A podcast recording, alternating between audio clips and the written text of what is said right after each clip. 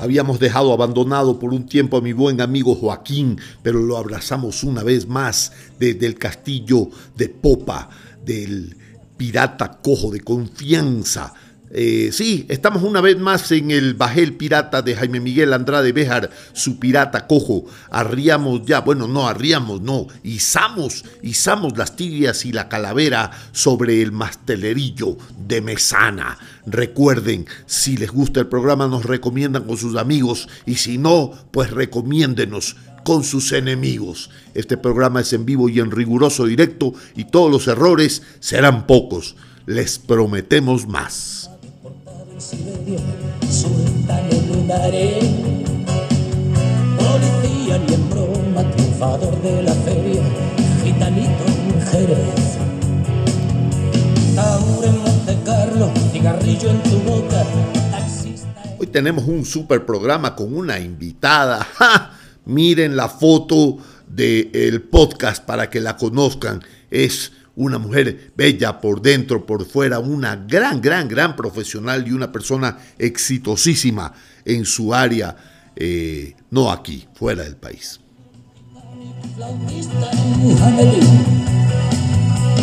Pero si me dan a elegir entre todas las vidas, yo escojo Así que arranquemos con la eh, música que a ella le gustaría escuchar, algo de blues de Chicago.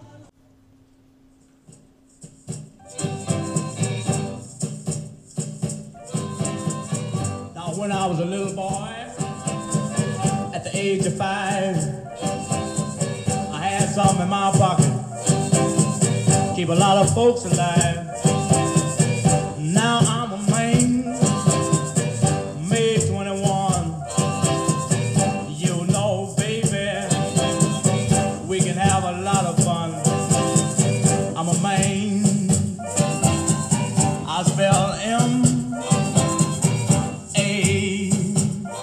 ¿Han oído ustedes eh, I'm a Natural Woman de Aretha Franklin?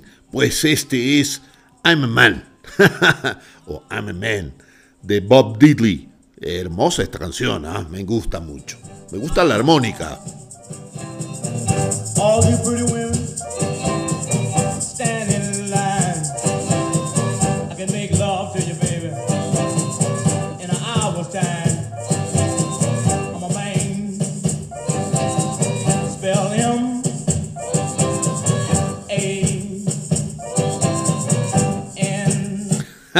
Bien chévere. Oigan, pero este Moody Waters es fantástico, escúchenlo. Oh, yeah. Oh, yeah. Everything, everything, everything gonna be all right this morning. Oh, yeah.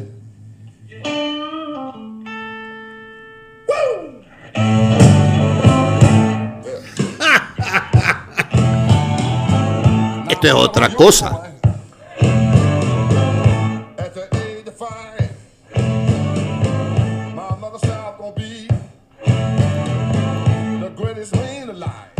But now I'm a man, way past 21.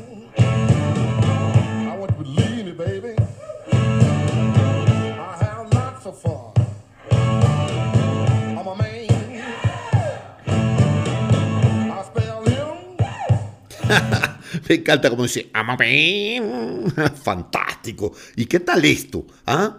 Ahora estoy un poco travieso con esto. Este es Billy Dixon.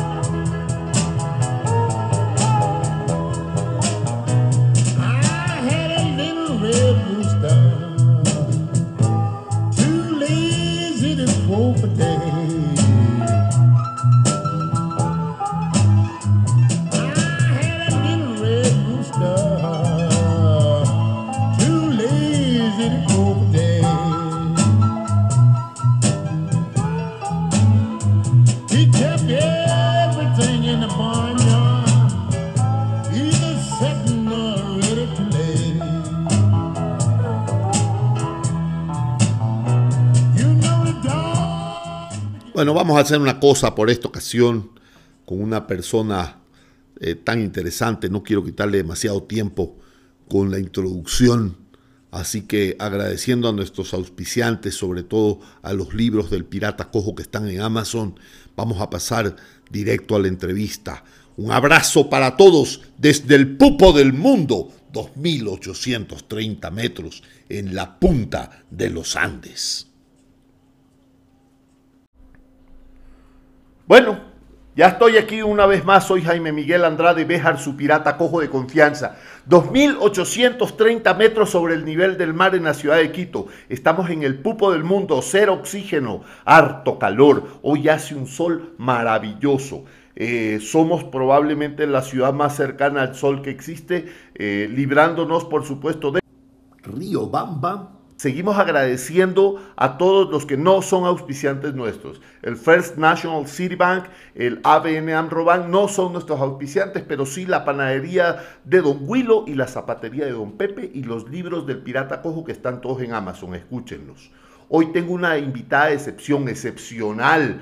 Una mujer bella por dentro y por fuera, espiritual, una gran profesional con muchísimo éxito. De hecho, debe ser la persona con más éxito que yo conozco. Además, es una persona de orígenes ecuatorianos, pero ella es americana, es una profesional médico.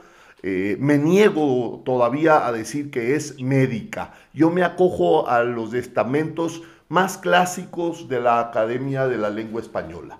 Es una profesional en medicina, es dermatóloga. Además, la pueden ustedes ver con mucha frecuencia en la televisión abierta americana. Es magnífica y yo la considero em, una persona agradable, inteligente, de buen humor. Es una, una persona que yo no podía dejar de entrevistar para que ustedes la conozcan y vamos a conversar ahora de algunos temas muy ricos. Eh, se llama Sabrina Guillén Bejar. Eh, y ustedes ven que soy em, soy, soy un poco adepto a entrevistar a los Béjares. Es que los Béjares son un montón, pero los Andrade somos más. La mitad de la guía telefónica del Ecuador son Andrade. Los Guillén son poquitos y los Béjar también. Así que vamos a entrevistarle a Sabrina Guillén. Hola Sabrina, ¿cómo estás? Hola, muy bien. Gracias por tenerme, Jaime. No, el, el agradecido soy yo, con, totalmente. Sabrina, ¿dónde estás ahora? Ahorita estoy en mi casa en San Diego, California. Ok, pero ¿cuánto, oye, cuánto tiempo al año tú pasas en esa casa donde estás ahora? Porque cada vez que tú mandas una foto estás en Nueva Zelanda, en Dubái, eh, en el sudeste asiático. ¿Qué pasa contigo? ¿No has echado raíces? ¿Qué pasó? Ah, bueno, sí, soy, soy lo que decimos en, en, en, inglés, un citizen of the world. Entonces, paso aquí porque trabajo, tengo mi clínica de dermatología aquí en, San Diego, pero sí, como estoy aquí unos 12 días al mes, el resto del mes estoy andando por el mundo.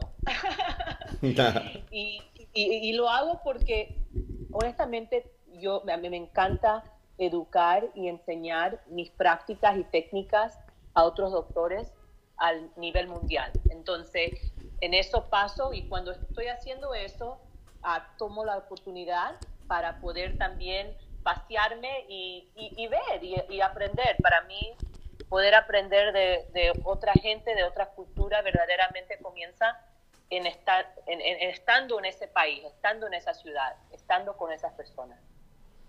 Pues, pues debe ser, debe ser la forma eh, no sé, soñada de aprender por todos, ¿no? Todos, todos soñamos en aprender así. 5 mil dólares de ida, 5 mil dólares de vuelta y 20 mil de estadía y aprendemos unos 10 días en Dubái. ¡Qué rico!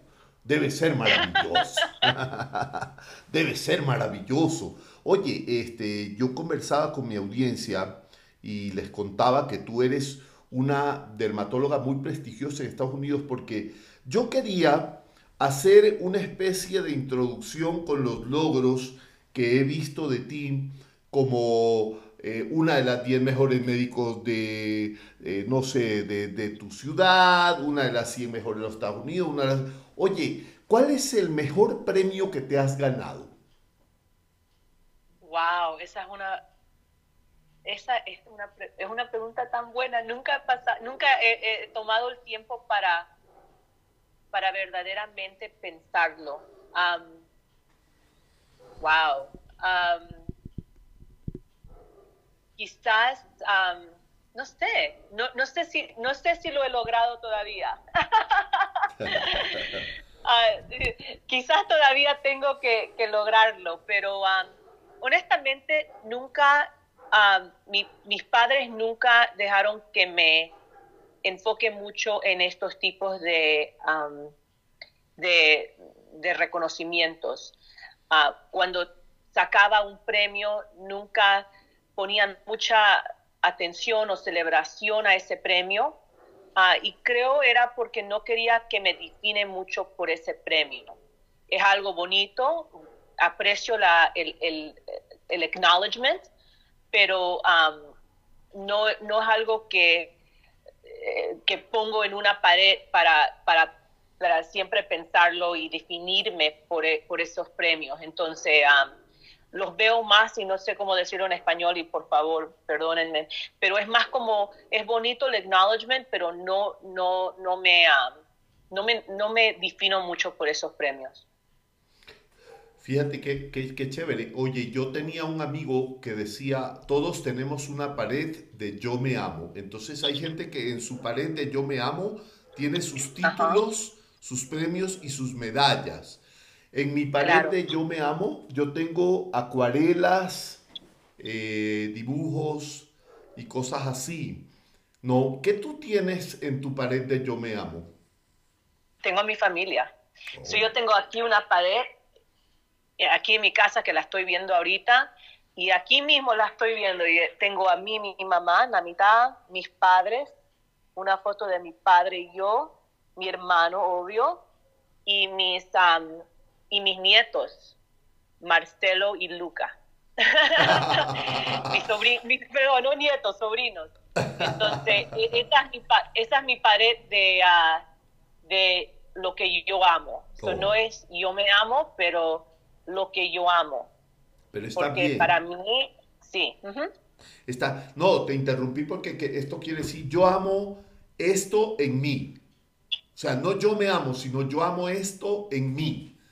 Yo amo mi familia Sí. en mí, yo amo mi arte en mí, yo amo mis amigos en mí. Todos amamos algo, pero hay gente que ama su título. A propósito, ¿dónde estudiaste, Sabrina? Um, estudié en el University of Illinois en Champaign, que era la universidad um, pública del estado donde yo me creí que era Illinois. Ah, nací en Chicago, Illinois. Y um, de allí, de allí saqué mi ah, bachillerato, bachillerato, así se dice. Eh, y después de allí fui a la escuela de medicina en University of Illinois otra vez, pero en Chicago. Y allí saqué ah, mi diploma en medicina y allí sí, allí, allí mismo me quedé para hacer mi residencia en dermatología. Fantástico. Oye, eh, mira, esta, esta, esta pregunta tal vez, no sé, tal vez ya la has pensado o tal vez la tengas que pensar un ratito, pero es muy importante para, para la gente joven, para jóvenes profesionales como tú, que han logrado un éxito tan grande, ¿no? Y que miran hacia atrás y ven una carrera larga de esfuerzos, pero entre la graduación de tu universidad y el momento que estás viviendo ahora, ¿cuál Ajá. es el momento detonante, el trampolín, el boom de tu éxito? ¿Cuándo fue? ¿Una empresa, un contrato, una entrevista? Un momento que dices tú, esto me catapultó hacia, hacia donde estoy hoy. Sí, esa excelente pregunta y te digo que para mí es más qué fue la decisión que me como cambió el, el tránsito de mi vida, el path de mi, de mi vida. Y para mí fue cuando me gradué de, la, de, de, mi residencia, fue la decisión de venirme a San Diego para seguir un año que nosotros llamamos fellowship. Es un año a más de residencia. So, yo ya podía practicar, pero quería lograr tener más experiencia y ser un experto en la dermatología estética. Entonces, cuando hice, ese, esa cuando hice esa decisión, cambió el trajectory, el trajectory de mi vida, porque de allí, um, esta clínica aquí en, San Diego es una de las más grandes mundiales en, en medicina estética. Tenemos como después de Harvard más láseres um, que cualquier clínica. Entonces, tuve la oportunidad de verdaderamente serme experta en lo que yo hago todos los días y también me, dio la facilidad de también hacer research. Entonces, no solamente practico medicina, pero hago muchas investigaciones de muchos de los equipos y drogas que están entrando aquí en los Estados Unidos.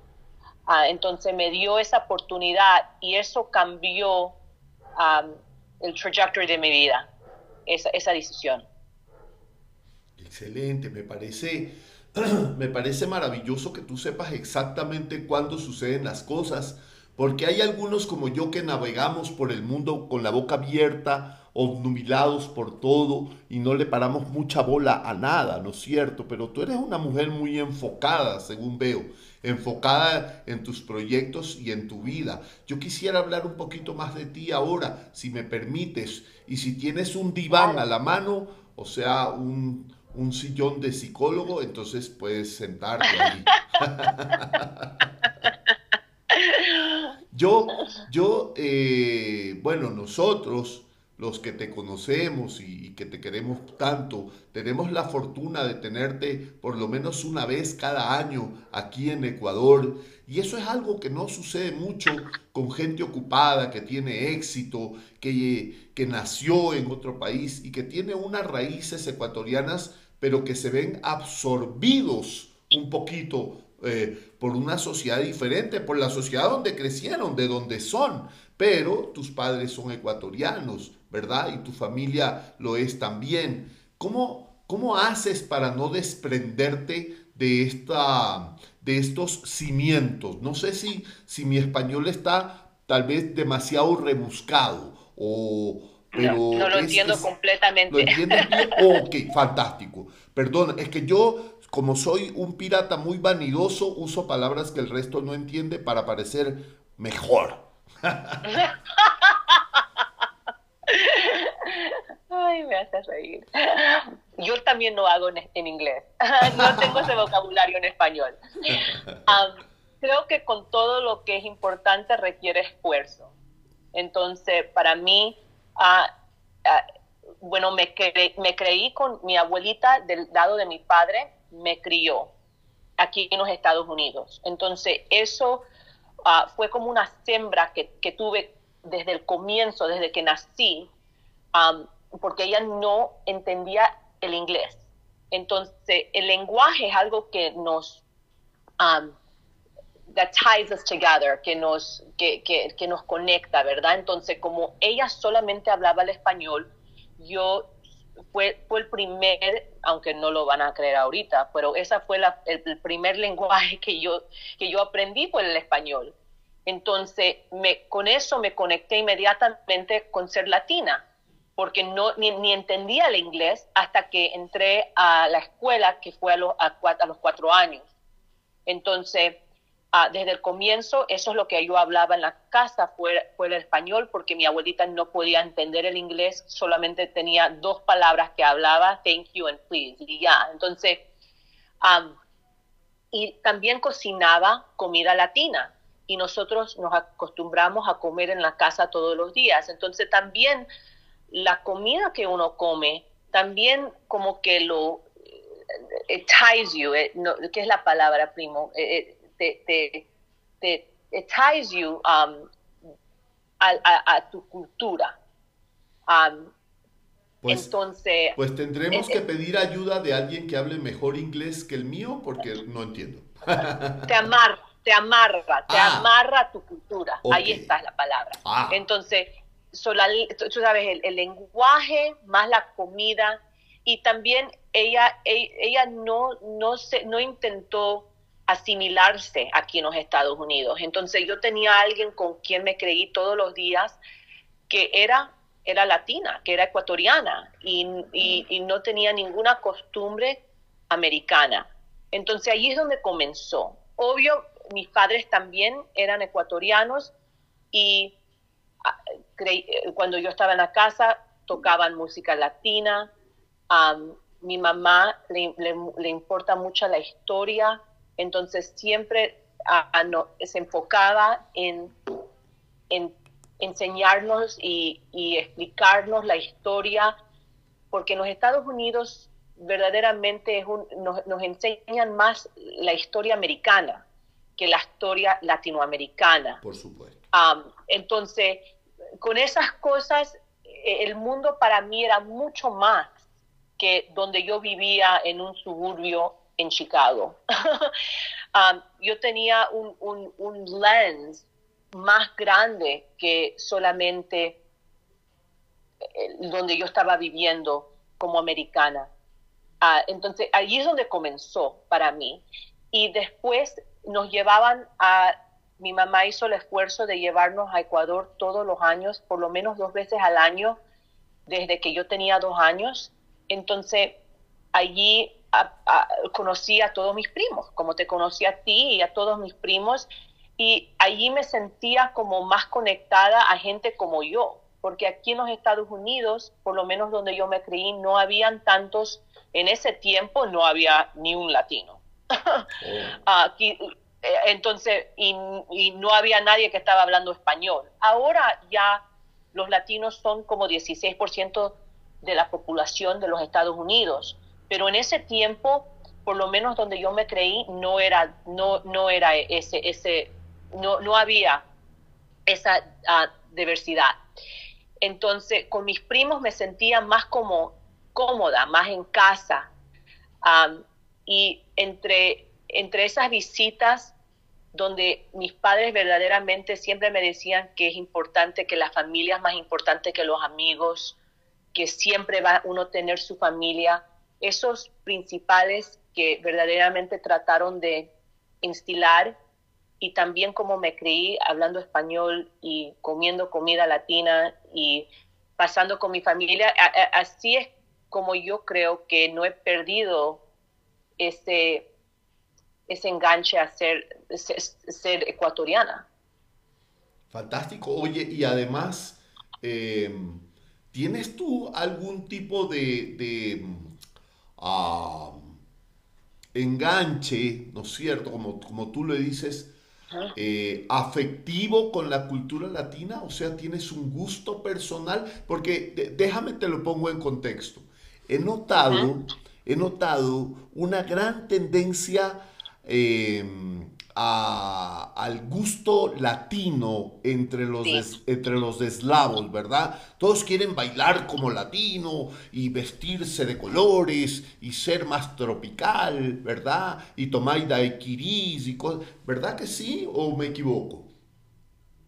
Sí, eh, qui- qui- quizás, yo sé que hay cierta gente como, como mi, como la esposa de mi hermano que se identifica mucho a lo latino, le gusta lo latino. Pero para mí es más vestirse en color o, o gustar, gustarle salsa a uno. E- Es, es una forma de ser más amorosa, más abierta, más cariñosa. no sé, e- es, eh, más abierta, más contenta, no tan cerrado. Y entonces, eh, para mí eso es, yo me identifico más así y, y- y eso yo creo que viene de ser latina. La gente, la gente en los Estados Unidos cuando te ven seguramente no pensarán que tú eres latina porque yo voy a poner en, el, en la carátula de este podcast, voy a poner una foto tuya para que ellos vean que tú podrías ser noruega y no latina, ¿no? Pero eh, cuando la gente eh, se acerca a ti y tiene contacto contigo, ¿ellos identifican que tú eres latina o no? No identifican que no soy americana. Oh, Entonces, en los Estados Unidos, obvio, tenemos mucha inmigración que vino de diferentes áreas del mundo, um, típicamente más por lo físico piensan que quizás soy italiana um, o que soy ah, de Persia o que soy, pero no, no pueden identificar exactamente de dónde soy.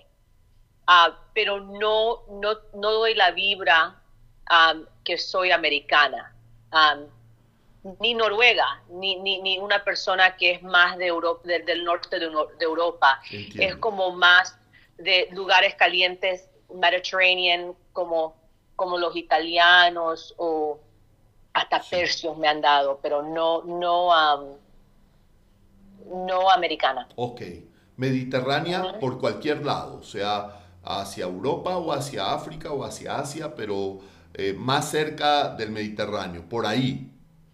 Sí, y es más por lo físico y por el tipo de persona lo que luce el Mediterráneo que viene a los Estados Unidos.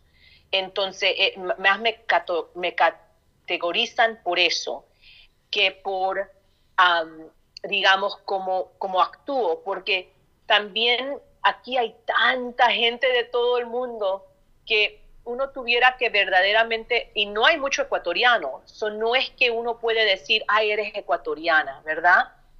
No lo pueden sentir tanto. Ok. Oye, este, si tú, tuvieras solo la oportunidad de un minuto de darle un consejo a una persona latina que quiere triunfar en Estados Unidos, ¿qué le dirías? Oh, am, yo verdaderamente creo que uno puede ah, lograr lo que, lo que en su mente ha decidido que lo va a lograr. Ah, pero requiere mucho trabajo y lo puedes lograr. Uno no, no- no se debe preocupar que es porque no comencé a tiempo, soy muy, vieja, no, no puede dejar que ninguna excusa se meta en lograr lo que uno quiere ah, lograr para su destino.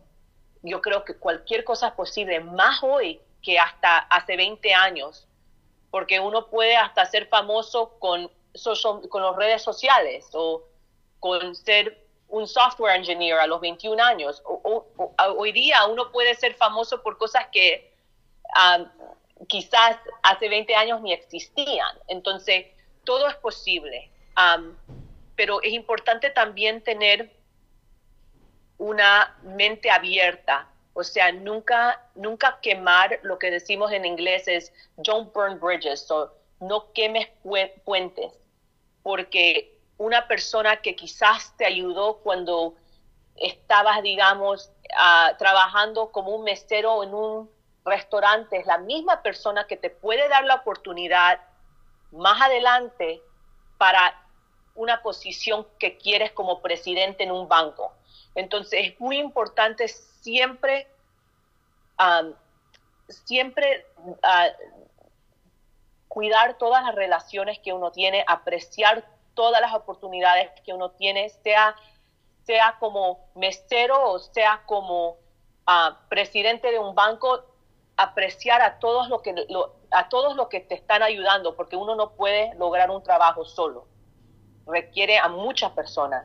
Entonces, eso para mí me ha ayudado mucho, siempre vivir con, con, con, con el lente de, um, de gratitud, de, apreciar a la gente, Fantástico. porque esa gente te puede ayudar más tarde.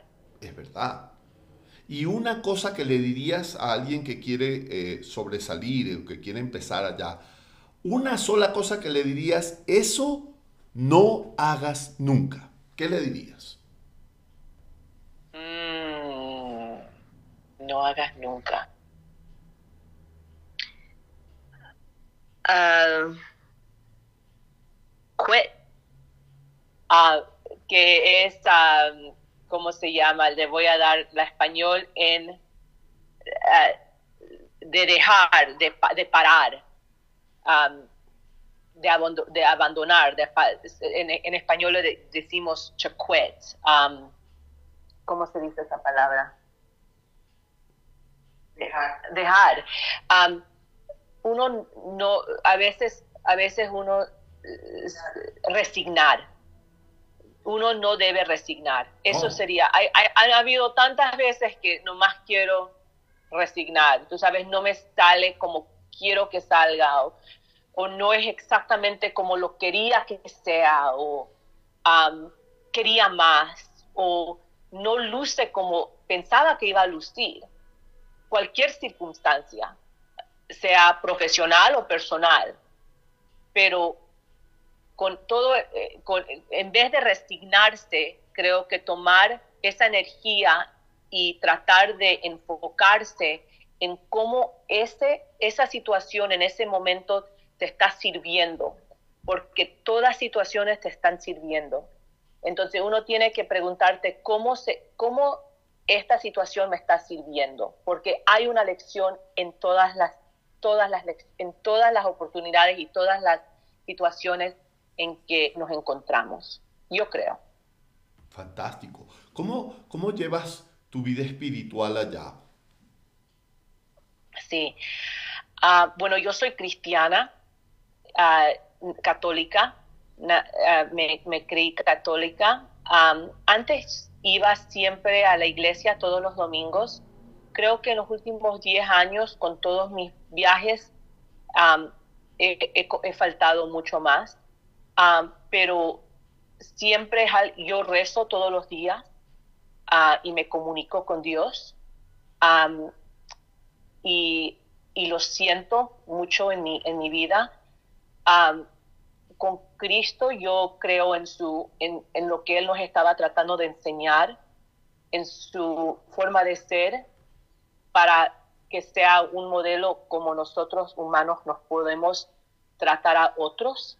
So, um, yo, verdad, yo, yo creo mucho en, en, um, en Cristo y en sus enseñanzas quizás no tanto en lo que la iglesia interprete que debe ser la forma en que tenemos que, ah, que pensar en Cristo. Ah, eh, para mí son dos diferentes cosas, la, la iglesia y, y Cristo, pero para mí sus enseñanzas siempre trato de pensar, what would Christ do? ¿Qué sería lo que Cristo hiciera en esta situación? Am, también viviendo aquí en los Estados Unidos, la gente tiene, hay, hay muchas diferentes religiones. Yo estoy comprometida con una persona que es judía. Ah, so ha sido interesante aprender un poco más de la historia de Cristo y, y los judíos a través de él, porque obvio Cristo era judío. Am, pero también he aprendido mucho del budismo Um, y es algo fascinante para mí, no que me identifico como un budista, pero más porque hay algo de aprender de todos. Um, y, y Buda y las prácticas y la filosofía, yo creo, yo lo veo más como filosofía que, que una religión. Hay también muchos principales allí que ayudan um, en la vida ah, para tener perspectiva y no, no dejar que el ego nos controle. Entonces yo también, sí me gusta mucho de la filosofía ah, budista, pero yo soy cristiana. Ok. Yo me imagino que cuando tú dices principales, es posible que te refieres a principios. Princi- like principles, Ajá. como se dice. Ok, Ah, en español. los- Principios, sí. Los principios, ok. Sí, Principios. Claro, está bien. Claro, tu, tu prometido es judío. Yo eh, vi en su apellido que era judío. Hay una, eh, una familia muy famosa ya que tiene el apellido de él. Y me pareció interesante. Sí, sí, sí, claro. Me pareció interesante porque eh, tengo muchos amigos judíos y, y todo. Y en las relaciones personales eh, con, con personas de, de otra religión, pues siempre hay algunos detalles que hay que solventar, ¿verdad? Sí, tienes la razón. Sí, tiene, porque la religión, dependiendo si uno ha, lo, lo ha practicado mucho en su vida, ha sido algo que la familia, eh, que es muy, que, que hay mucha tradición ah, que, que la familia practica acerca de esa religión, que sí fue el caso en mi- de mi familia, mi padre y mi madre, los dos son muy religiosos y muy católicos. Entonces, um, eso obviamente tuvo un impacto en, en, la forma que yo soy. Entonces, si hay otra persona que viene y, y quizás también en su familia la religión fue algo que le pusieron mucho enfoque y fue muy importante, eso también va a formar y moldear a esa persona. entonces, para Steven, mi comprometido, ese fue el caso también. Entonces, es, ha sido algo donde tenemos que respetar que, que esas, esas, esas son las cosas que forman al ser que amamos. Y no necesariamente yo tengo que, que creer en lo que él cree, uh, como yo quizás no prefiero o quiero todas las cosas que él prefiere y quiere, ¿verdad? Pero es algo que tengo que respetar. Y para mí respetar es tratar de entenderlo y aprenderlo, pero no necesariamente necesito creerlo um, para, para estar en unión con una persona. Magnífico. Aprecio mucho que, que hayas contestado estas preguntas de este tema porque este es un tema un poco delicado y a veces es mejor no entrar mucho en él. Es muy personal realmente. Entonces, te aprecio que lo hayas contestado. Oye, a ti que te han hecho muchas, muchas entrevistas y que tú también has entrevistado, ¿cuál es la pregunta que siempre hubieras querido tú que te haga el entrevistador? Y nunca te han hecho esa pregunta. ¿Cuál, ¿Cuál es la pregunta que tú hubieras querido? ¿Por qué no me preguntan esto?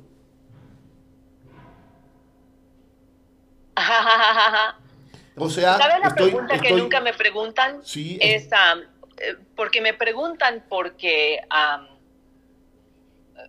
piensan uh, que quizás he tenido éxito. Entonces, muchas preguntas rodean a cómo, cómo fuiste exitosa, cómo has llegado, a logrado ser exitosa. Pero lo que el, enfoque no es nunca en cómo se mantiene el éxito, porque yo creo que eso es más difícil que ser exitoso, es mantener el éxito. Y, y, es algo, yo creo que es más difícil. um, uh, uno, ah, porque ya cuando uno llega a un punto de éxito, el resto del mundo ya tiene una expectativa que tú vas a, hacer una forma, que tú siempre vas a, a, a, ¿cómo se dice? Perform. Que siempre vas a llevar a cabo al mismo nivel de éxito todo lo que haces. Y las, expectativas son muchas más altas, no solamente para uno mismo, pero el resto del mundo, lo que, lo que esperan de ti. entonces, eso, es, eso yo creo que es quizás una pregunta que yo siempre me estoy preguntando. Y, ah, ¿cómo, ¿Cómo mantiene uno el éxito? Y lo creo que lo más importante es continuar um, a redefinir, uh, to redefine oneself, como se dice en español. Um, Reinventarse a uno mismo, redefinirse uno Reinventarse. Y, y, cierta gente tiene esta, una persona que pienso en, en, ella, no sé si la quieran o no la quieren, pero como digamos Jennifer Lopez, es alguien que siempre para mí es algo impresionante, porque llegar a donde llegó definitivamente es duro pero mantenerse a ese nivel de éxito es hasta más duro. Y ella tiene el regalo de poder redefinirse eh, siempre entre cambiar lo que hace, no cantar, no solamente bailar, pero después cantar, no solamente cantar, pero después cantar en inglés, no solamente cantar en inglés, pero después, después en español, no solamente hacer eso, pero después actuar, después hacerse maquillaje. Entonces, es, requiere un nivel de ambición, um, sí, pero también una mente grande para, y abierta para continuar a ver más allá de lo que uno puede no solamente para el éxito, pero solo para, para el crecimiento de uno. Um, yo creo que es una forma para no para también no, ¿cómo se dice? Stagnant en español, para no, no mantenerse estancado. estático, sí, detener, para no detenerse, sí. Entonces, eh, eh, creo que a veces cuando uno llega a un, nivel de éxito nomás, um, cree que e, es la, pone mucha definición, mucho, confía mucho en, en ese, e, e, en, lo que logró llegar a ese punto. Um, pero no puede uno, creo, confiar tanto en eso, tiene que continuar, tiene que moverse más allá, si me estoy explicando bien. Entiendo. Tú ahora eres eh, una, una directiva o, eres la dueña de una clínica dermatológica, ¿verdad? No, solamente soy socia, en esa clínica. Ok. Sí. ¿Y cuál es el próximo paso en tu vida? Ah, bueno, alguien que me ha ayudado mucho, que, que, tiene el gift, el regalo de siempre estar ah, reinventándose, es mi comprometido. Entonces, con él hemos como podido hacer más de lo que quizás una persona puede hacer. A veces, cuando uno encuentra a, un, a una persona, sea negocio o sea personal, pueden como es como exponential lo que se puede realizar. Sí. Entonces con él hemos ahora creado un programa virtual de medicina, de enseñar medicina, donde vamos por todo el mundo y nosotros lo, lo, filmamos nosotros mismos y lo, y lo hacemos en vivo estamos mandándolo por todo el mundo, a más de 2.000 doctores y enfermeras por todo el mundo. Entonces, con eso hemos pensado que quizás crear una, un producto ah, de la piel uh, que podemos distribuir a un nivel mundial sería ah, algo que podemos hacer como la, próxima etapa de las cosas que hemos creado y hemos ha podido lanzar. Fantástico, me parece maravilloso. Te, comento que en alguna ocasión vi un documental acerca de, Bill Gates y su campaña para la eliminación de la poliomielitis en el mundo. Cosa que me interesó mucho porque tú sabes que yo sufro una secuela de poliomielitis muy severa. Entonces, eh, eh, era algo es, espectacular, excepcional. ¿Qué, ¿Qué, crees tú que la sociedad o en, en qué crees tú que la sociedad debería enfocar en el mundo de la salud ahora? Ahora mismo, algo urgente, rápido, no sé, agua, cáncer, poliomielitis, eh, SIDA. ¿Qué, debe, ¿Qué es lo más importante médicamente ahora en el mundo? yo creo que la inflamación contribuye a, muchas de las condiciones que nosotros vemos hoy día. Las tres condiciones que nos están matando es el cáncer, el, los problemas cardiovasculares y problemas de Alzheimer's. Okay, entonces, si uno ve a esas tres condiciones que aflictan y dañan a la vida, la calidad de vida de cualquier ser humano, si uno ve más allá de las pastillas que dan para bajar la presión y ve más allá de las, pastillas que dan para mejorar la memoria. Si uno puede controlar la causa de esas cosas, uno puede tener una mejor calidad de vida. No es necesariamente vivir para siempre, pero por lo menos típicamente los últimos 10 años de vida no son calidad, no tienen calidad de vida.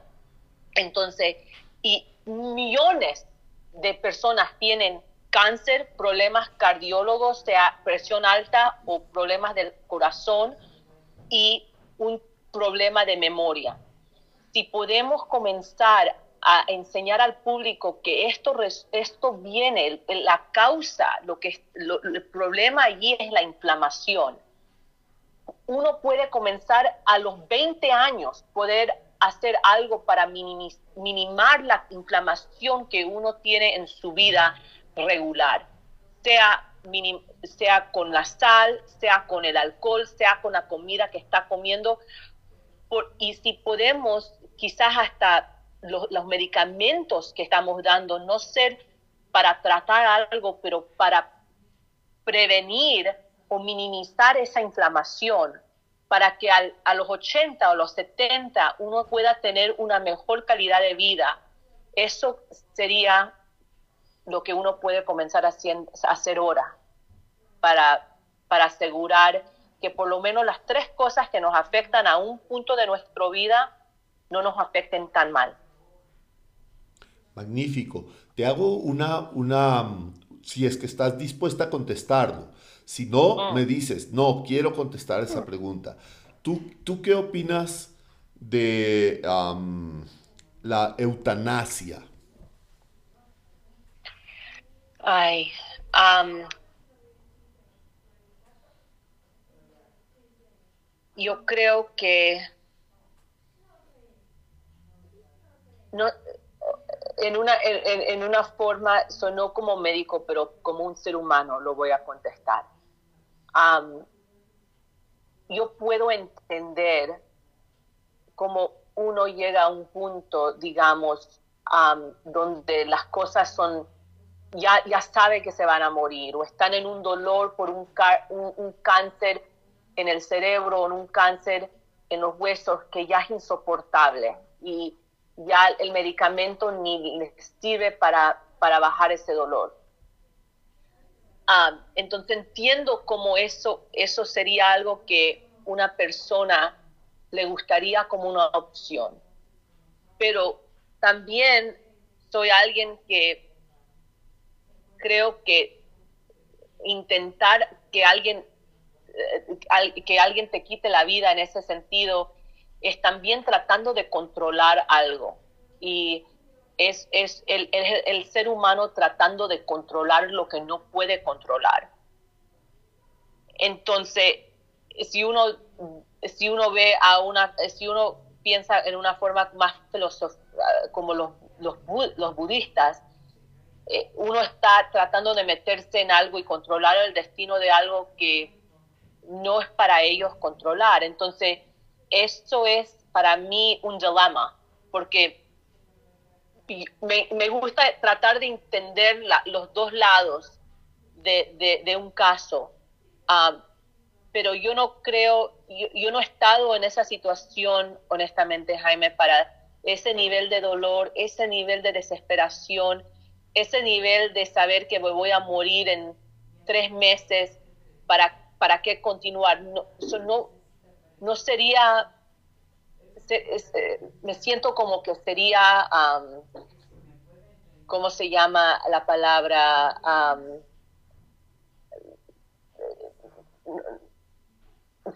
no, no sería tan sensitive si estoy contestando para alguien así, porque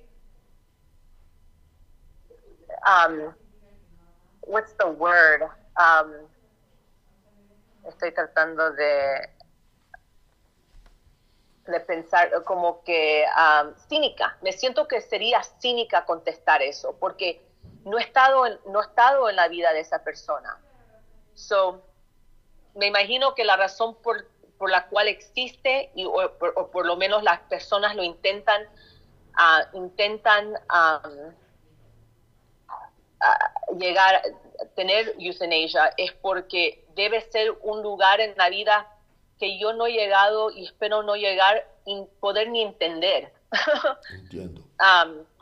Entonces, no sería cínica tener juzgar una situación así porque no lo he vivido.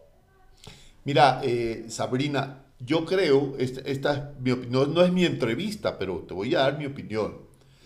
La ciencia, la ciencia médica, la prevención, las vacunas, eh, todo esto ha logrado que la gente viva mucho más ahora, que los eh, niveles de vida sobrepasen los 60, los 70 e incluso los 80 años en ciertos, en ciertos países. Pero se presenta ahora el dilema, como tú decías, el dilema de que enfermedades que antes eran menores porque no había mucha gente de 80 años, ahora son más comunes porque hay mucha gente de 80 años y mucha gente de 70 y de 60, cuando los niveles de sobrevida antes eran 50 o 60. Entonces, es posible que la ciencia médica tenga que replantearse las enfermedades que ahora van a ser más comunes porque la gente vive más. Pero eso es solamente una opinión de alguien que hace acuarelas.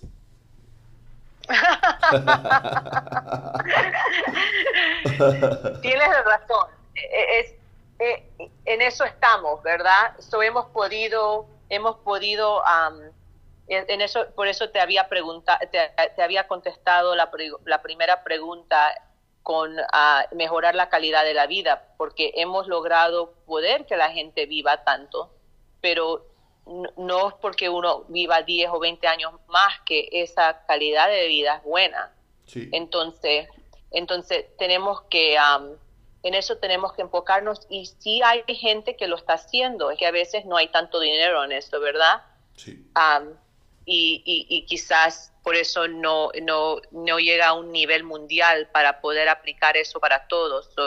So, no sé, y, y es más que eso, aunque digamos que la gente viva hasta 70, 80, si no hay trabajos o si todavía tenemos lo que llamamos en inglés ageism, donde te discriminan porque eres mayor y no puedes trabajar, ¿cómo puedes vivir? Entonces abre otros problemas que no sé si estamos si estamos llegando, eh, si estamos resolviendo los problemas que están abriendo a la velocidad que hemos podido a poder poder que la gente viva más tiempo.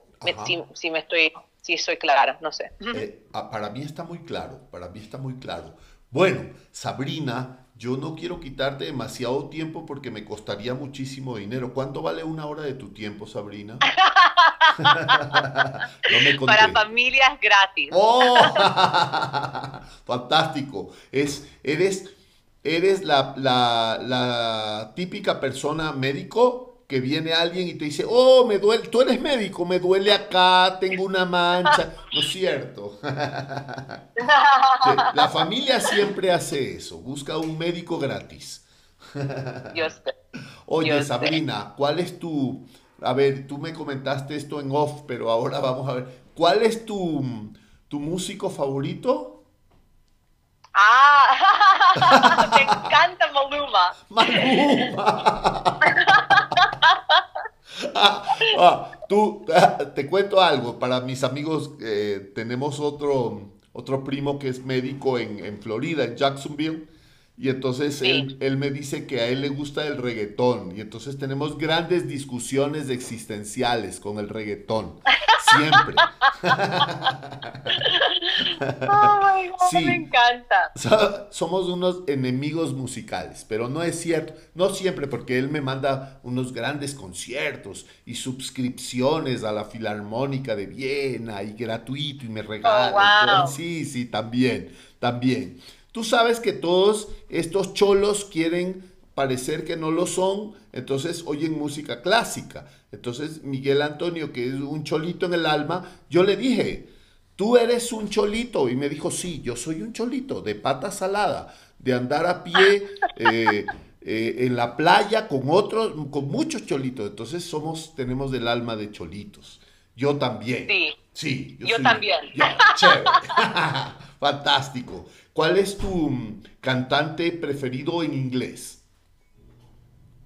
Uh, um, hmm, esa es buena, buenísima. Honestamente, me encantaba Michael Jackson. Oh, Michael Jackson, fantástico. Me encanta. ¿Has oído ahora a Michael Bublé? ¿Has oído a Michael Bublé?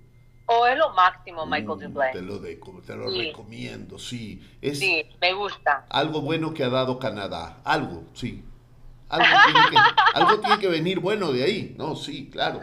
Tengo muchos amigos canadienses que se, también nos peleamos.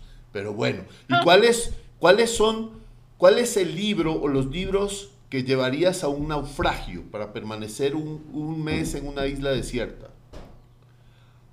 Bueno, mi, mi libro favorito es de Michael Singer. Se llama Untethered Soul. Um, y es, um, es fantástico. Es, es, se llama The Journey Beyond Yourself. So el, um, el camino más allá que el de, de uno mismo. Oh, Ah, libro, es un libro muy espiritual am, y me, me, me gusta, es un profesor ah, de economía que am, al final creo que fue CEO de um, HealthNet, que es una como WebMD, que es una de estas compañías grandes, empresas inmensas, pero cómo él se mantuvo plantado al mundo, sin que el ego le lo controle, um, muy, me gusta mucho um, y, y ese, ese, ese sería número uno. Número dos es un libro que se llama The Five Agreements. Uh, I'm- no, I'm sorry, The Five Levels of Attachment. Quizás han oído a Don Miguel Ruiz, que escribió Four Agreements, pero su hijo, que son de aquí, de San Diego, um, son, um, uh, son Native Americans, so- son gente indígena sí, de la área americana nativos. y es nativos um, y son de una uh, civilización que se llama Toltec, que eran como los mayans, pero eran, eran, no eran tan grandes como los mayas, pero era, eran una de las civilizaciones muy grandes a ese tiempo ah, en lo que nosotros consideramos hoy día México, en norteamericana.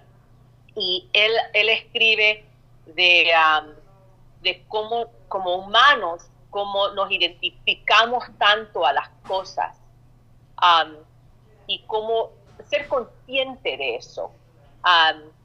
Como, como, eh, entonces se llama The Five Attachments, Five Levels of Attachment. Entonces eso, es- yo siempre aprendo mucho, cada vez que leo esos libros, regreso, ap- aprendo otro. Y el último, que lo estoy leyendo ahorita, es la, bio- la biología de el um, del- de, de- ah, ¿cómo se dice belief en Spanish? Estoy un segundo, te voy a decir.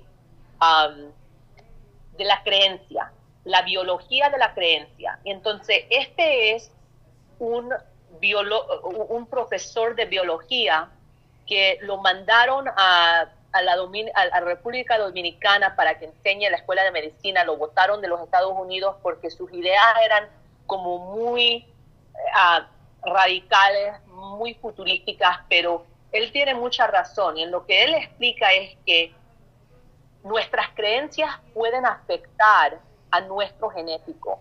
Y no es que nos lo genético afecta a nuestras creencias, pero nuestras creencias al final pueden tener impactos a nuestra genética. Entonces uno tiene que ser tan cuidadoso lo que uno piensa y lo que uno cree, porque eso al final puede afectar el, el, con- el contorno de nuestra vida.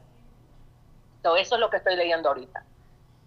Fantástico. Uno, uno de mis oyentes fue mi, mi profesor eh, de genética, precisamente, y, de- y le va a maravillar escuchar lo que tú estás diciendo ahora.